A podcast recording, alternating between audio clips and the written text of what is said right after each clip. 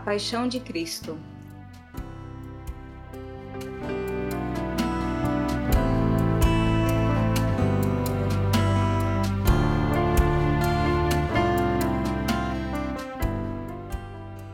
Sexta-feira Santa, segundo dia do Trido Pascal. Quase um resumo de tudo que vivemos na Semana Santa. Jesus é exaltado entrando na cidade de Jerusalém. Ele se reúne com seus discípulos e amigos para uma última refeição.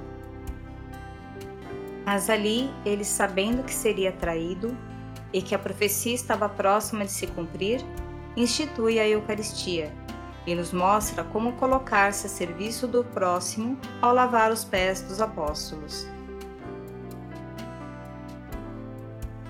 Relembrando a sua paixão, Jesus foi condenado como um ladrão pelas mesmas pessoas que o aclamaram, dizendo que ele era o rei. Este mesmo rei foi entregue aos homens para carregar a cruz. Aquela cruz que ele carregou foi o peso dos nossos pecados. Jesus foi humilhado, rejeitado e desprezado por nós naquele momento. Sim, nós também somos o povo que gritava: crucifica-o! Mesmo que não estivéssemos vivos naquela época, sabemos que somos pecadores. E o que Cristo fez por nós? Foi crucificado e morto pelo peso das nossas atitudes e de nossos pecados. Ele foi humilde e obedeceu a Deus até a morte a morte na cruz.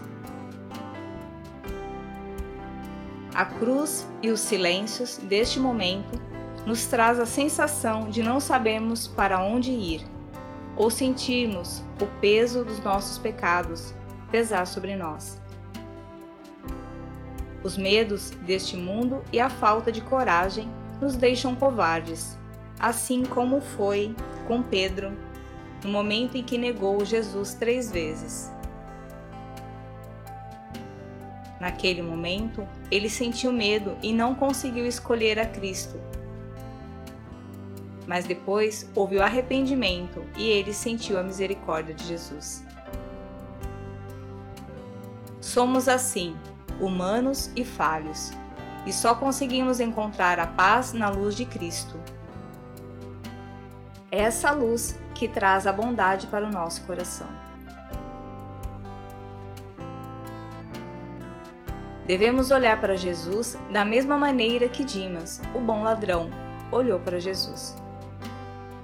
Dimas percebeu que naquele homem não havia maldade nem pecados. Ele sim era o pecador, que só encontrou perdão quando olhou para a cruz, a cruz de Cristo. Jesus nos ama tanto que escolheu passar por todo o flagelo, humilhações e dores em nosso lugar. Que nunca esqueçamos o amor de Deus por nós. Ele nos ama, nos acolhe, nos escolhe como filhos e filhas de Deus.